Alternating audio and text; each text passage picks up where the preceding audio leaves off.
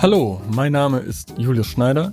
Herzlich willkommen beim Feinschmecker Podcast. Ich muss kurz etwas ausholen, bevor ich meinen Gast vorstelle, denn wir haben kürzlich in der Redaktion gemeinsam mit Köchen und Köchinnen 33 Sojasoßen blind verkostet. Ja, das war super anstrengend und auch sehr, sehr salzig. Aber die Mühe hat sich gelohnt, denn eine Sojasauce stach dabei wirklich heraus. Und das war die von Markus Shimizu. Deshalb ist er auch heute mein Gast und ich spreche in dieser Folge darüber, wie er aus regionalen Zutaten asiatische Spitzenprodukte macht, welche Rolle dabei Resteverwertung spielt und wieso er durch Fermentation Lebensmittel völlig neu entdeckt. Viel Spaß beim Hören.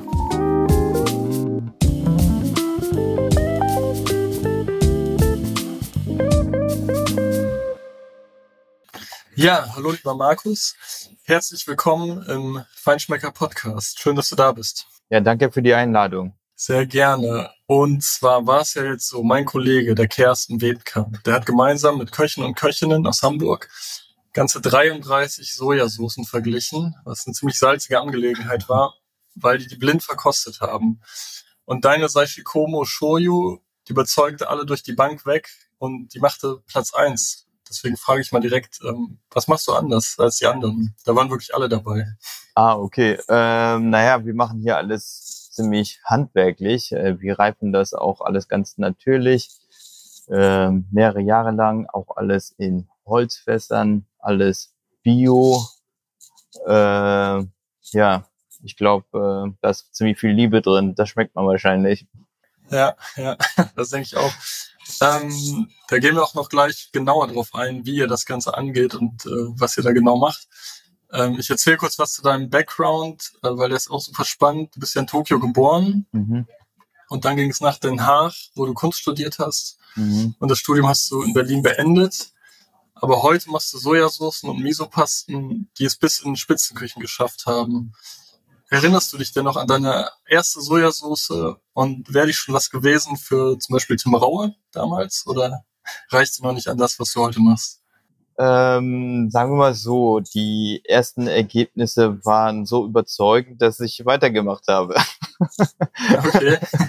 also es hat eigentlich ziemlich gut von Anhieb geklappt und so gut, dass ich das halt immer weitergemacht habe. Also wenn es, wenn es mich abgeschränkt hätte, ja. wäre es vielleicht anders verlaufen. Ja, aber du warst ja Kunststudent damals. Du hast in einer Studienzeit angefangen, richtig? Genau, ja. Und wie bist du drauf gekommen? Ich meine, heutzutage ist ja Fermentieren groß im Trend, aber Sojasauce machen, glaube ich, auch nicht viele. Viele machen ja Kombucha, Kefir oder Sauerteig. Wie bist du überhaupt darauf gekommen, Sojasauce zu machen? Äh, etwas über Umwege. Also erstmal bin ich drauf gekommen zu fermentieren und das war auch schon, ist eigentlich auch eine längere Geschichte. Es hat was mit Ernährung und Gesundheit zu tun und Mhm. Äh, ich habe halt verschiedene Diäten ausprobiert und äh, halt dann bin ich auch auf das Fermentieren gekommen und damals hat das wirklich noch gar keiner in meinem Umfeld gemacht.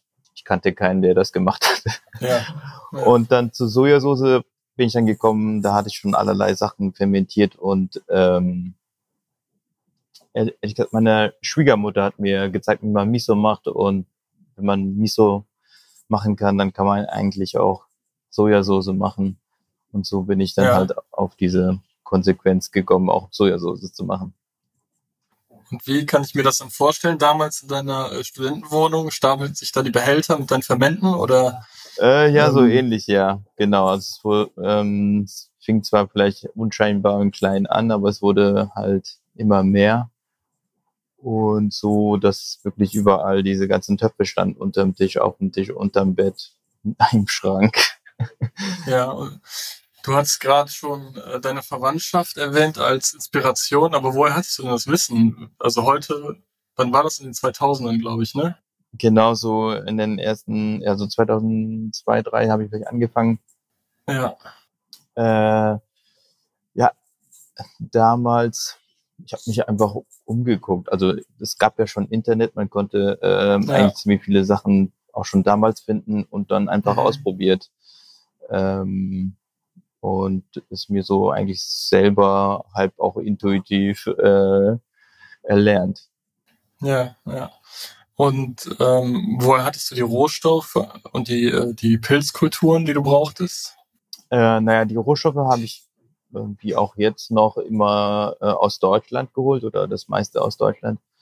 Äh, die Sporen, die Kulturen selbst habe ich aus Japan gekauft. Da hatte ich ja durch meine Wurzeln auch Zugang zu. Ja. Ja.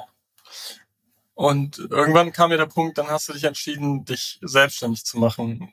Wie, wie kam es dazu oder was lässt dich glauben, dass das klappt und dass die Nachfrage da ist? Weil bis dahin haben wir, glaube ich, nur Freunde von dir, dich darin bestärkt wahrscheinlich, dass es mm. super ist, was du da machst. Mm.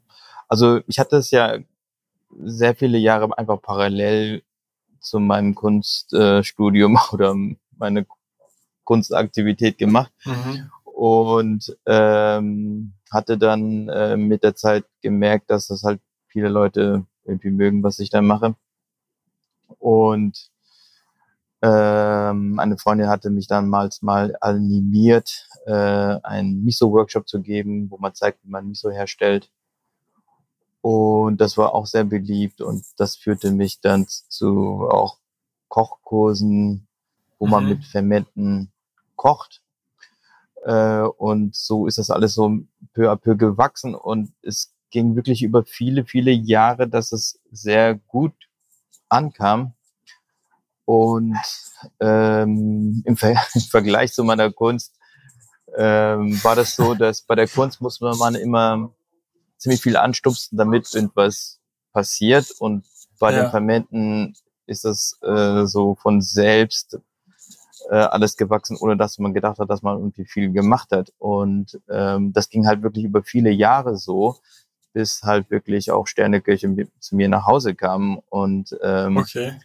irgendwann war dann bei mir halt so ähm, ähm, der Punkt gekommen, wo ich dachte, okay, ja, also irgendwie die Welt will nicht meine Kunst, sondern die will meine Fermente. ja. Und bin dann halt einfach umgesattelt und ähm, weil es einfach auch wirklich viele Jahre lang konnte man einfach merken, da ist viel mehr Interesse. Ja, okay. Und du hast gerade gesagt, die Spitzenköche, die kamen zu dir nach Hause. Ähm, wer stand dann bei dir so im Wohnzimmer und hat sich durch deine Fermente probiert? Uh, ja, zum Beispiel der Michael Schäfer hier aus Berlin oder ja. damals war auch äh, Lukas Mraz ja. äh, noch in Berlin und äh, er und seine Freunde sozusagen kamen da zu mir und ähm, haben da so gelöffelt. Ja, damals wahrscheinlich noch äh, eher rar, ich sag mal, diese Manufaktur Sojasauce aus Deutschland, weil heute gibt's ja schon ein paar, ich sag mal, die ist ja nicht nachgemacht, aber die auch einen ähnlichen Weg gehen. Äh, ja, damals gab es, glaube ich, noch keine, keine Manufaktur oder jemanden, der Sojasauce angeboten hat aus Deutschland. Äh, ja, da war ich, glaube ich, der Erste. Ja. Okay, und dann waren die Spitzenköche bei dir und dann hast du gedacht, das ist was, womit ich meinen Lebensunterhalt verdienen kann. Ähm, ja, so ungefähr, ja. Also ähm, es, es war halt so ein, so, ein, so ein Interesse da, das wirklich nachhaltig äh, äh, war und ähm, als ich dann, als ich, dann habe ich halt gedacht, okay, ich mache das jetzt einfach und es hat sich dann auch gezeigt, dass bei der Eröffnung schon mehrere hundert Leute da waren und ähm, ja, es war okay. sofort ein Erfolg. Ja. Und der Name Mimi Ferments, also Ferments ist klar. Was ist, was bedeutet Mimi? Ähm, ja, es ist so ein bisschen so ein ähm, äh, äh, also Mimi oder Mi steckt in Miso und bedeutet ja. Geschmack. Ähm, man kann Mi auch äh, auf Japanisch mit ähm, Schönheit schreiben, also Schönheit und Geschmack. Und Mi ist auch ein Mikroorganismen. Mi ist auch in Shimizu mein Name. Mhm. Und man konnte ein schönes Logo mit entwerfen. Und äh, so ist das ein bisschen entstanden. Ja, ja. Wenn du jetzt äh, Sojasauce herstellst, gerade für die, die Köche und Spitzenköchinnen, die haben ja oft ihre eigenen Vorstellungen oder wollen irgendwas exklusiv haben. Ähm, ist das so, dass die dich einfach machen lassen oder gehst du auf deren Vorstellungen ein oder experimentierst mit denen oder forschst mit denen zusammen, was gut funktionieren könnte? Äh, ja, also eigentlich passiert das immer in so einem Art Austausch. Äh, man redet miteinander und dann kommt man vielleicht auf Ideen oder die haben schon irgendwelche Ideen und dann redet man darüber, wie man es vielleicht verwirklichen könnte. Und äh, oder es viele Sachen entstehen zurzeit auch einfach aus äh, einer Art Notlage. Das heißt, ja. äh, der Froster ist voll mit Karkassen. Okay. Und äh, äh, ich soll daraus was machen. Okay, das heißt, die geben dir, ja, Abfälle sind es ja nicht direkt, aber Ware, die die nicht gerade verwenden können und fragen dich, ob du daraus eine fermentierte, so eine Art Fischsoße oder sowas zum Beispiel machen kannst. Genau. Okay, das ist ja dann so ein Aufwerten von Resten. Genau, also das machen wahrscheinlich alle Köche sowieso natürlich auch schon intern, indem sie ja. irgendwelche ja. Brühen oder Soßen oder wie auch immer daraus machen. Äh, aber man, manchmal gibt es dann trotzdem immer noch zu viel. Und ähm, ja, da kommen wir dann ins Spiel. Und aber eigentlich, also deine Rohstoffe, die du sonst beziehst, die sind regional, richtig? Genau, also ich, die Karkassen kommen eigentlich auch immer regional sozusagen, das heißt ja. aus einem Berliner Betrieb, aber ja. ähm, sonst äh, versuche ich meine, wenn ich direkt auch einkaufe, ähm, alles so nah wie möglich zu kaufen. Ähm, da ist einiges aus Brandenburg, Mecklenburg, ähm, sonst kommt aber auch einiges aus Süddeutschland. Das heißt die Sojabohnen direkt und Weizen wahrscheinlich auch. Mhm. Einkorn, Emmal, Lupin, Buchweizen, Hirse. Das ist alles aus Deutschland. Ja, aber angefangen hast du wahrscheinlich klassisch mit Soja und Weizen. Äh, ja. Und ähm, ist das eher eine Einschränkung für dich oder ist das, bringt dich das auch auf neue Ideen, dass du so, ich sag mal, weil du auch die Nachhaltigkeit erwähnt hast, äh, nur regionale Bezugsquellen hast? Ähm, nee, es gibt eigentlich keine Einschränkung. Die, die Sache ist, dass es eigentlich alles so unendlich viele Möglichkeiten gibt, dass, äh, äh, dass man sowieso gar nicht nachkommt. Also es reichen tausend ja. Leben nicht, um alles auszuprobieren. Ähm, und deswegen, wenn da hier und da eine Einschränkung ist, äh, das merkt man überhaupt gar nicht. Ja. Du musst, glaube ich, mal erklären, ähm, wie du das machst. Also zum Beispiel an einem Beispiel von der Sojasauce. Wie wird die hergestellt? Und ähm, ähm, ja, vielleicht kannst du das einfach mal erzählen, dass man das nachempfinden kann, wie viel Zeit dafür auch äh, vonnöten ist, damit eine gute Sojasauce entsteht. Mhm. Ähm, ja, also man hat natürlich erstmal gute Rohstoffe. Das heißt, man hat eine Sojabode und ein Weizen oder ein ähnliches Getreide. Ähm, und ähm, der Weizen, der wird geröstet und geschrotet und kommt dann zu gedämpften Sojabohnen hinzu. Äh, da kommen Koji-Sporen, also die Starterkultur drauf. Das wächst dann auf dem Soja-Weizen-Gemisch ähm, bei subtropischem Klima äh, zwei, drei Tage, also so bei über 30 Grad, hoher Luftfeuchtigkeit. In einem speziellen Raum, dann so eine Klimakammer? Genau, also die haben natürlich jetzt eine Klimakammer, man kann das zu Hause vielleicht auch im Backofen nachkreieren oder so. Okay. Also man muss jetzt nicht unbedingt, also ich hatte es ja auch zu Hause alles angefangen und hatte da mit wenig Budget gearbeitet, aber jetzt haben wir... Das heißt, du hast einen Backofen, wie hast du den feucht bekommen? Du Wasser reingestellt und auf 30 Grad oder wie? Zum Beispiel, man kann ah, okay. den, den, den Innenraum feucht spritzen, äh, nass, ja. nasse, feuchte Tücher hinlegen ja. und so. äh, genau, das wächst dann da für zwei, drei Tage und ist dann komplett verschimmelt. Und dann kommt diese schimmelige Masse in ein Fass mit Salzwasser im Prinzip. Ja. Und dann. Mit den Sojabohnen. Genau, diese verschimmelte Masse, Soja-Weizen-Gemisch, kommt in Salzwasser und fermentiert dann dort ähm, für eine gewisse Zeit. Man muss es auch rühren. Ähm, okay. Äh, ziemlich regelmäßig. Ähm, und je nach Sojasauce, die man da gerade braut, ähm, dauert es vielleicht ein Jahr, zwei Jahre, drei Jahre oder länger. Äh, und am Ende ist, hat sich das alles aufgelöst und ähm, ist so ein feiner Brei geworden. Und ja. den muss man dann abpressen, damit man nur die Flüssigkeit hat und keine Feststoffe mehr drin sind.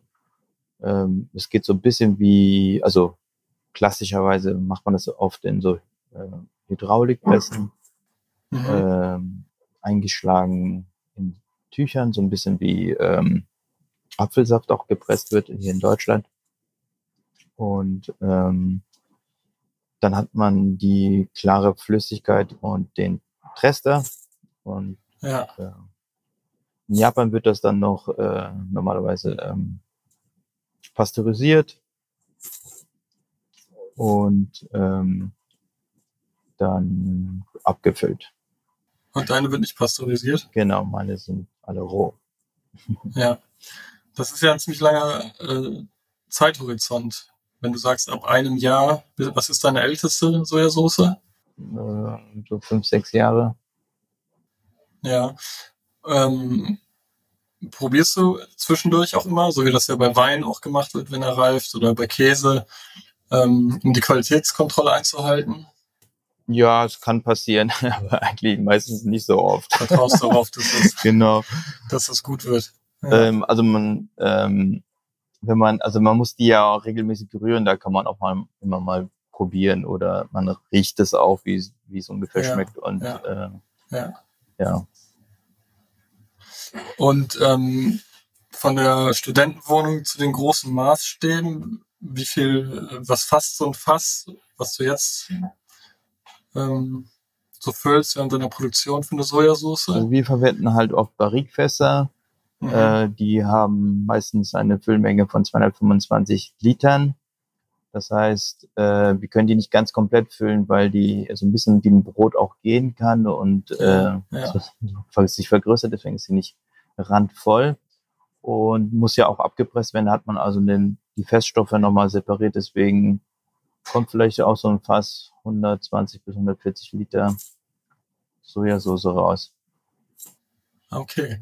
Und der Trester, hast du auch für den Verwendung oder? Ähm, ja, also es kommt ein bisschen drauf an, was für eine Sojasauce man braucht und wie man das dann verwenden kann. Ähm, man kann ähm, damit immer noch andere Sachen fermentieren oder würzen oder marinieren.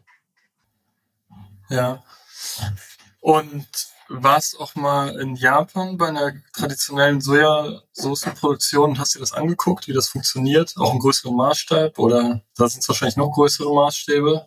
Äh, ja, klar. Also hier, da sind wir natürlich äh, ein ganz kleiner Produzent. Äh, ja. äh, die haben da meistens äh, sehr viel größere Fässer äh, und äh, natürlich nur noch die ganz traditionell brauenden Sojasoßenmanufakturen machen das auch noch in Holzfässern. Das ist etwa ein Prozent der gesamten Produktion wird noch in Holzfässern gemacht. Der okay. Rest ist dann halt Stainless und äh, ähm, vielleicht auch sehr viel maschineller produziert und äh, kürzer fermentiert. Ähm, ja. Also in Edelstahlfässern und äh ja Edelstahl oder Emaille oder auch ähm, Glas Glasfaser. Also wie heißt äh, wie heißt es nochmal? So Art Epoxy-Dinge. Also alles ja. Mögliche gibt es. Also Stahl nicht immer, weil ähm, salzig und so und Metall ist nicht immer so ideal. Ah, okay. Ja, ja. Und wie beschleunigen die das Verfahren? Weil das Fermentieren braucht ja nun mal Zeit. Spielen die mit Temperaturen oder gibt es irgendwelche Hilfsmittel? Ja, man kann natürlich mit Temperaturen äh, nachhelfen. Äh, desto wärmer im Prinzip, desto schneller geht das. Ja. Äh, und äh, man geht halt aber auch einfach das in Kauf, dass es halt dann nicht so gut schmeckt und tut man dann halt noch Zusatzstoffe rein. Sind welche äh, Gluta okay. äh, Glutamat oder sowas. Okay. Und ähm, wenn du an deine Fermente denkst, du experimentierst ja auch ziemlich viel mit verschiedenen Produkten. Gab es welche, die gar nicht funktionierten oder die dich total überrascht haben vom Geschmack, was die Fermentation aus einem ganz anderen, aus einem Produkt macht, was vorher gar nicht so schmeckt, wie du dachtest? Ähm, ja, also bei Experimenten kann man durchaus überrascht werden, wie das äh, so verläuft. Das Interessante bei der Fermentation ist ja, dass im Prinzip alles zerlegt wird und auch zum Teil wieder rekombiniert wird und dadurch entstehen wirklich halt ganz neue Eigenschaften von dem mhm. Lebensmittel, das man geglaubt hat zu kennen. Und äh, was ich zum Beispiel ganz schön finde, ist zum Beispiel einfach nur ganz normaler Gerstenkoji. Das heißt also mit dieser Starterkultur fermentierte, fermentierte Gerste, die riecht so ein bisschen wie gekochter Apfelsaft oder Apfelkompott. Ja. Ähm, oder ein Hanf, Samen, Sojasauce, äh, schmeckt so nach Eigelb oder okay. manchmal ähm, kann auch ein Süßkartoffel Miso nach billiger Capri-Sonne schmecken. Okay, äh, so Zitrusgeschmack. ja, so genau. Süßer, genau. Okay. Äh, und, und so ähm, kann man durchaus überrascht werden, ja. Und diese äh, Capri-Sonne äh, äh, Sojasauce, die Miso, du Miso. An, das, Miso. Ja. Oder hast du die im Angebot? Äh, nee, die hole ich immer nur zum Workshop her. Zum Probieren. Ah, okay. Damit die Leute verstehen, was passiert. Okay. Ja. Also lernt man Zutaten ganz neu kennen durch äh, Fermentation sozusagen. Genau, da kommen halt ganz viele neue Facetten hervor. Und äh, das hast du vorhin auch schon angesprochen. Ähm, du fermentierst auch in alten Rotweinfässern, in den Barrikfässern. Ähm, mittlerweile, glaube ich, recht viel Sojasauce. War das auch mal mit einem Experiment begonnen oder ähm, basiert das auf Erfahrungswerten von anderen Sojasoßenherstellern? Äh, wie äh, meinst du die Rezeptur der Sojasauce? Barrikfässer. Ach genau, dass du, nee, dass Ah. du in Rotweinfässern fermentierst. Ah, okay. Nee, ich glaube, ähm, das hatte vielleicht noch keiner gemacht. Ich weiß es nicht genau. Zumindest habe ich es nirgendwo abgeguckt, jetzt in Rotweinfässern zu fermentieren. Ja. Äh, was ich aber wohl gesehen hatte, in Amerika hatte das jemand in Kentucky halt in Bourbonfässern gemacht und ich habe sowohl im, also wir fermentieren sowohl Okay, in Bourbonfässern ja. als halt auch in Rotweinfässern. Ja. Die kriegt man halt auch äh, einfacher hier, Rotweinfässer. Und ähm, das Problem war auch, also in Japan macht man das, ähm, wenn man das in Holz macht, äh, in Sugi-Fässern. Das ist so eine japanische Wicheltanne. Mhm. Äh, das Holz kriegt man hier einfach nicht. Und äh, die Herrscher aus Japan äh, sind da immer sehr zögerlich, das zu verschicken. Äh, ähm, Okay. Und deswegen, ähm, das ist mit Grund, dass wir viel Ja. in äh, ähm, halt vorbelegten Rotweinfässern okay. produzieren. Und ähm, du hattest sie vorhin schon erwähnt, die Workshops ähm, bei der Miso, die nach Capri-Sonne schmeckt. ähm, merkst du dann verstärkten Trend, weil Fermentieren se seit Corona, würde ich sagen, im Trend liegt? Merkst du eine erhöhte äh, Nachfrage nach deinen Workshops? Äh, ja, die sind eigentlich immer ausgebucht. Deswegen ist das jetzt schon seit vielen Jahren immer ausgebucht, ehrlich gesagt. Ähm, Okay. äh, ich sehe da ähm, durchaus sehr viel Interesse. Ich glaube, äh, das hat schon vor, äh, weit vor Corona angefangen. Ja, ähm, ja. Im Prinzip denke ich sowieso, dass dieses Fermentieren Teil von dieser ganzen Craft- und handwerklichen Bewegung ist, wo man so, sich so ein bisschen abwendet von dem Industrieprodukt äh, Produkt und auch so zum Teil auch so Überschneidungen mit Bioprodukten, Gesundheit, Makrobiotik äh, und selber machen, DIY äh, zusammenhängt. Und da Ja. ja. ein, ein, ein Teil, ein Aspekt davon ist. Genau. Ja, Sauerteigbrot und Kombucha, das ist ja auch total äh, im Trend und viele Leute machen das. Ja, ja. Und auch schon lange. Und es gab auch natürlich auch mal so Wellen, wo das auch schon mal in den 70ern super beliebt war und dann wieder irgendwie vergessen wurde. Ja. Ja. Ähm, jetzt stellst du Miso her und Sojasauce. Gibt's bei dir täglich? Äh, isst du täglich Sojasauce und Miso? Oder gibt's auch Tage, an denen du drauf verzichtest? Äh, es ist eigentlich keine so eine bewusste Entscheidung. Also eigentlich gibt es das schon irgendwie täglich. Und ein Ferment auf alle Fälle. Ähm, ähm, ja, also äh, wir salzen nie mit Salz. Äh, das heißt, Ah, also okay. es ist immer irgendwie Miso, Sojasauce und ein Ferment, was salzig ist. Ähm, ah, okay, spannend. Also wir hatten jetzt ja, jahrelang das, äh, auch gar kein Salz zu Hause. Äh, jetzt irgendwie ja. vor kurzem hat meine Frau irgendwie Salz gehabt. Aber äh, okay, ja. witzig. Ja, und hast du zu Hause auch noch Fermente, kleinere Batches oder? Äh, nee, also ich habe noch irgendwelche Restgläser, die dann noch irgendwie doch noch nicht weggeschmissen oder entleert wurden, die dann da noch rumstehen. Okay. Aber eigentlich ja. äh, stehen keine Fermente mehr zu Hause. Ja. Aber das äh, leitet ganz gut auf meine letzte Frage über, mit dem, dass ihr kein Salz mehr verwendet. Äh, was würdest du denn sagen, oder wo verwendest du denn Miso, wo man es vielleicht nicht erwarten würde und wo es nochmal einen echten so einen Geschmackskick gibt? Oh, eigentlich überall, ne? Also das, also wir tun es in äh, einem Pasta rein oder so, äh, Salatsoßen, äh, auch süß. Also meine Frau machte so ein Miso-Karamell, das schmeckt super. Also es ist so wie in so ein, man kann so eine mhm. Art Salzkaramell machen, aber anstelle von Salz ein bisschen Miso dazu geben. Das gibt ihm halt auch noch mehr Tiefe und äh, Komplexität, äh, Umami. Äh, also es gibt Leute, die das ins Brot tun oder auch ähm, in, in einen Chocolate Muffin oder Kuchen. Ähm, die tun es wirklich überall. Also ich mariniere damit mein Fleisch ja. oder so und macht alles besser. Macht alles besser, ja. Ja. ja, das war dann ein schönes Schlusswort.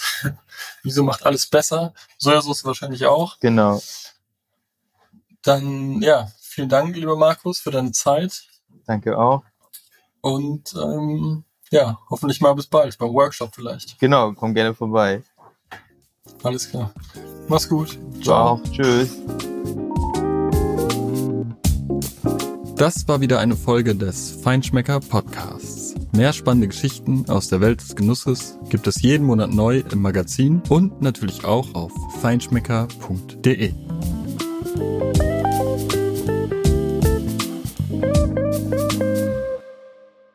Dieser Podcast wird produziert von Podstars bei OMR.